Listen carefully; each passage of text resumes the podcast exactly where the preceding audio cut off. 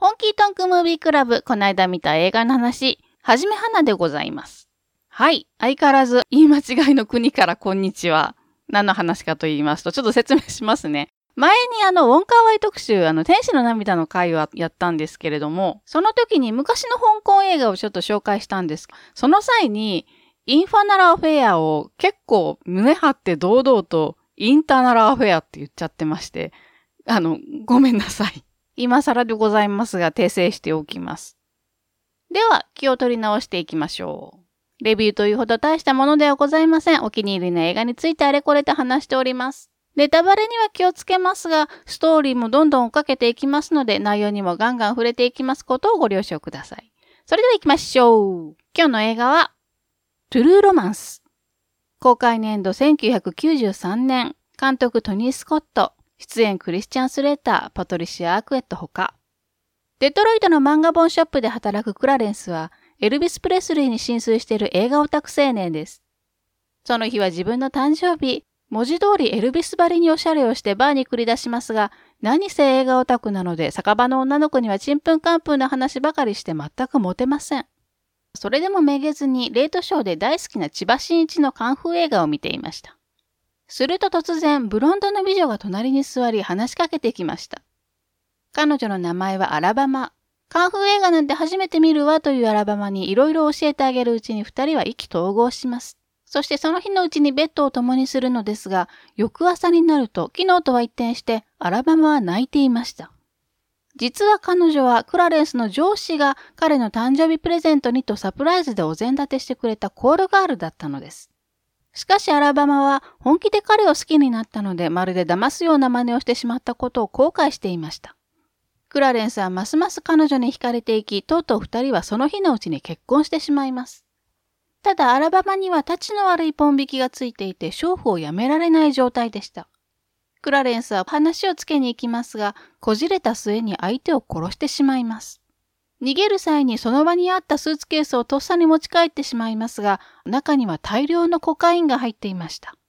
そのおかげでマフィアと警察の両方から追われることになってしまった二人は、コカインを売りさばくためにロサンゼルスへと向かいます。というわけで、今回はトゥルーロマンスです。バッファロー66の回でちょっとだけ触れたことがある映画ですね。脚本がクエンティン・タランティーノだっていうので知ってる人も多いかもしれません。タランティーノがまだビデオ屋の店員さんの時代に書き溜めてた本なんです。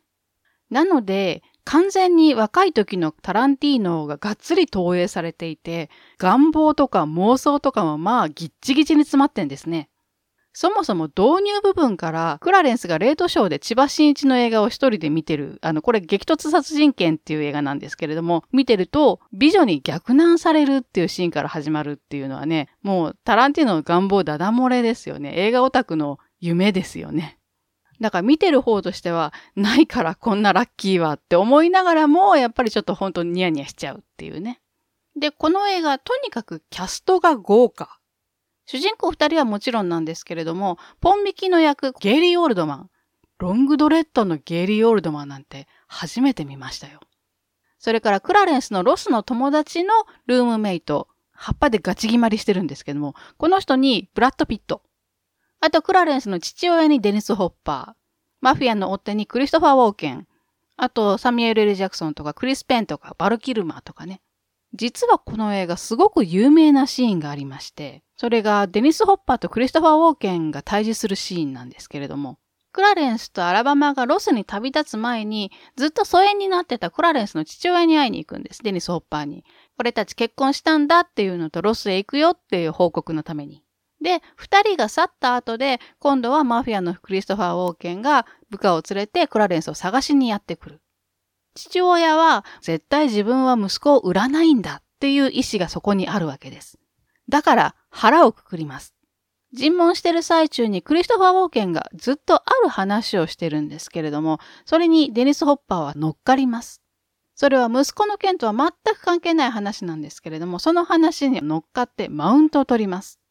そして、おそらく俺はお前に殺されるだろうけれども、それでも俺は息子を守るんだ、お前らには売らないんだっていう意思をはっきりと見せるわけです。このシーンがね、本当にすごいんですよ。もう名優二人の、まあ、全然派手じゃないんです、このシーン。だけど、そのやりとりだけでもうビリビリくる。本筋とは全然関係ない話をしながら、立場の優越であるとか、その場にある意志であるとかをしっかりと見せるっていう、本当に名優ならではの演技。今はちょっとわからないですけれども、アメリカの俳優学校では若い俳優は必ずこのシーンやらされるっていう話を聞いたことありますね。ただ、話してる内容はあんまり触れないでください。内容も、その使ってる言葉もかなりゴリゴリのレイシズムなので、あの、昔の映画ですからね、しかもタランティーノなので、本当今でしたら完全にポリコレど真ん中、ドアウトですね。とにかくこのパートでは、名優二人、デニス・ホッパーとクリストファー・ウォーケンのヒリヒリするような静かなバトルだけを見てほしい。そしてこの映画、有名なお話もう一つ。まあネタバレになるのであんまり言いたくないんですけれども、ラストが当初のタランティーノの脚本とはかなり違ってるということ。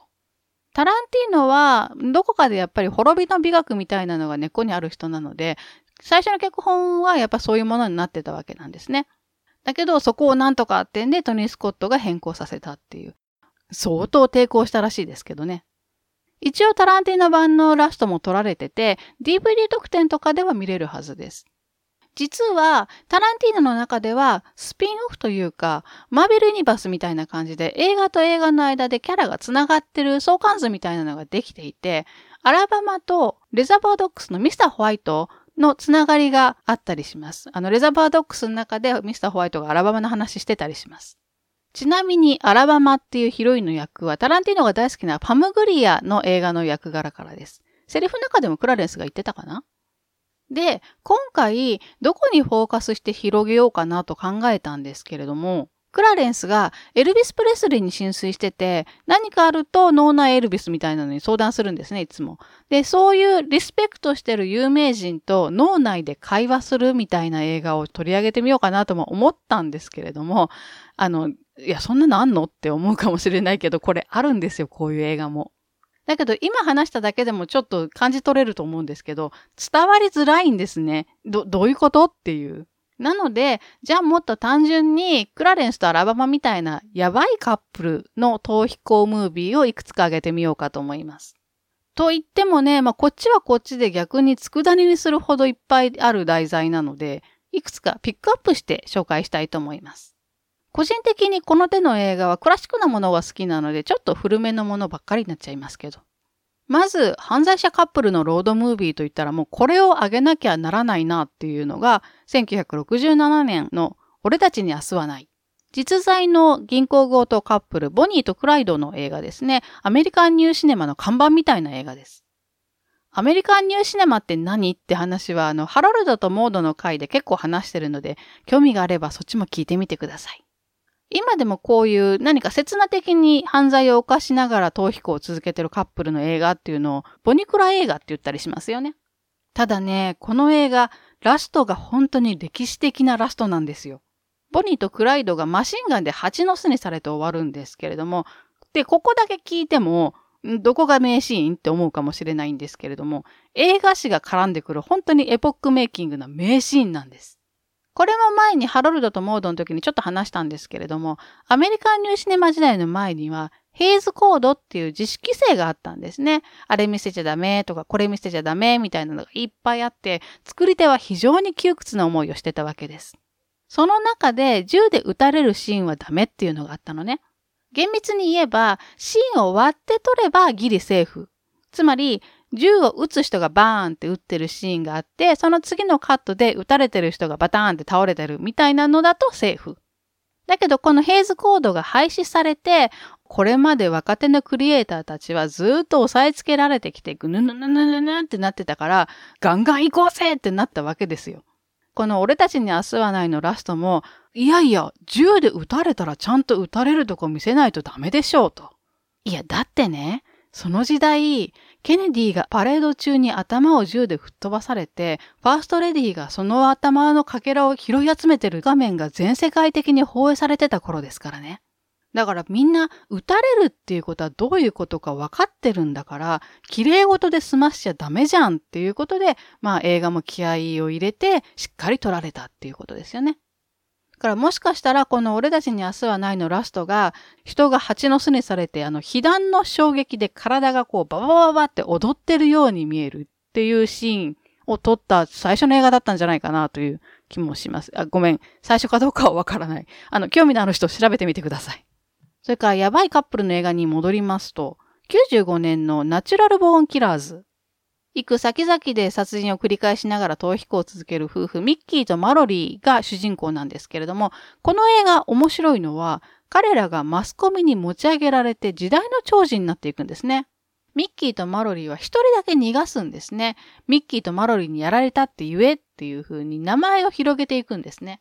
当然マスコミがどんどん取り扱うようになって、途中でまあ捕まるんですけれども、捕まった刑務所でインタビューを受けるんですね。その時も、俺たち夫婦とチャールズ・マンソンだったらどっちの方が視聴率が上だとかそういうことをインタビューに聞いたりするんですね。はじめ花的には、なんというか、逃避行者というよりは、大衆がいかにマスメディアに操られやすいか、マスメディアがマスのためならいかにノーボーダーでグイグイ来るかみたいな方が印象が強い映画でした。実はもともとこれもタランティーノの脚本だったんですけれども、監督がオリバー・ストーンで、まあ、この人もかなりの人なので、話をまあだいぶ変えちゃったわけですね。それでまあ揉めに揉めたらしいという。結構最近まで脚本はタランティーノのままだと思ってたんですけども、ウィキとかでもう一回見てみると、原案ってところで落ち着いたらしいですね。でね、このナチュラルボーンキラーズっていう映画ちょくちょく、え、これって実話なのっていう話題が出るんです。だけどちょっと違って、実話をベースにした別の映画があって、それをオマージュした映画です。ややこしいね。その別の映画っていうのが1973年です。地獄の逃避行という映画。こっちは実際にあった若いカップルが殺人を犯しながら逃げてたっていう事件を元にした映画。なんで地獄の逃避行なんて名前かと言いますと、主演がマーティン・シーンだからです。地獄の目視録に引っ張られてるよね。なんかもう台無しっていうね。現代はバッドランズと言います。不毛地帯みたいな意味かな。ヒロインがシシ・スペーシク、あの、キャリーで頭から豚の血を浴びてた女の子です。実はこの映画以降のカップル逃避行ものにかなり影響を与えた作品なんです。さっきも言ったけど、ナチュラル・ボーン・キラーズもこの映画にちょっとオマージュがあるっていう話ですね。今回のトゥルーロマンスもテーマ曲がマリンバ、あの木琴ね、の曲なんだけど、実はそれも地獄の逃避行へのオマージュになってる。地獄の逃避行のテーマ曲もやっぱりマリンバの曲なんですね。トゥルーロマンスも地獄の逃避行もすごく軽快で可愛らしい曲調の曲なんです。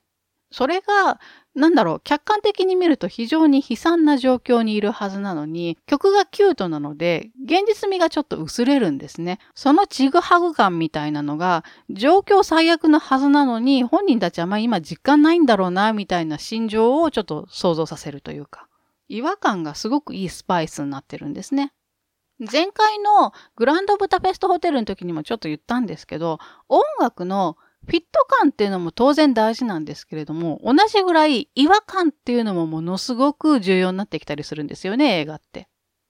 やばいカップルの映画に戻りましょうね。個人的にナチュラルボーンキラーズと双璧を成していると思っているのが、93年のカリフォルニアという映画。このカリフォルニアスペルが C からじゃなくて K から始まります。これは、とあるカップルが殺人鬼の心理を取材しようとして殺人現場を巡りながらカリフォルニアへ行こうっていう計画を立てるんですね。それで、ガソリン代をちょっと節約しようと思って、一緒に行ってくれる人を募集したんです。その募集をかけてやってきたもう一組のカップルっていうのがサイコキラーだったっていうお話です。主人公デビッド・ドゥカブニーってあの、X ファイルに出てた人ですね。で、殺人鬼の方はブラッド・ピット。また名前出てきましたね。トゥルーロマンスもカリフォルニアも同じ93年ですからね。このあたりからブラピはどんどんブレイクしていくわけです。次の年ぐらいからインタビューウィズ・ヴァンパイアとかセブンとか12モンキーズとかでっかいタイトルの映画にガンガン出ていくようになります。ちなみにカリフォルニアでブラピの彼女の役をしてたジュリエット・ルイス、あの当時本当に付き合ってたらしいですけれども、はナチュラル・ボーン・キラーズでも殺人カップルのマロリーの役をやってます。それから90年になります。デビッド・リンチのワイルド・アット・ハート。これはヒロインのお母さん、これが毒親っていうやつで、そのお母さんから逃げるっていう映画ですね。いやもうママが結構やばくて、殺し屋雇って彼氏の方を泣き者にしようとしてたりするんですね。この映画、オズの魔法使いのネタがかなり絡んでて、ヒロインがかかと3回鳴らしたりとか、北の魔女とか東の魔女とかが出てきたりする。ファンタジーな描写とバイオレンスな描写がまあ混在してるというか、デビッド・リンチーな感じの映画です。というわけで、今日もそろそろ終わらないといけないね。この手の犯罪カップル逃避行ものみたいな映画って、ほんといっぱいあるんですよ。男女っていうペアにこだわらなければもっとあります。テルマルイーズとかね。だけど、その中でも印象にがっつり残る映画って実は少なくて、まあ分母がでかいっていうのもあるんですけども、じゃあどんな映画が印象に残るかといえば、これ個人的な見解ですけれども、カップルのキャラクターの強烈さに尽きるんじゃないかなと思います。めちゃくちゃ愛せるとか、思い出したくもないぐらい腹立たしいとか、まあ、良くも悪くもしばらくは頭のどっかに残ってるようなカップルたち。そして今回のトゥルーロマンスとか他に紹介した映画も、まあどれもこれもキャラクターが素晴らしくしっかりと作り込まれてる映画だなという気がしましたね。はい。というわけで、この辺で今回は終わりにしたいと思います。最後まで聞いてくださってありがとうございます。たくさん映画を見て豊かな人生を送りましょう。はじめはなでした。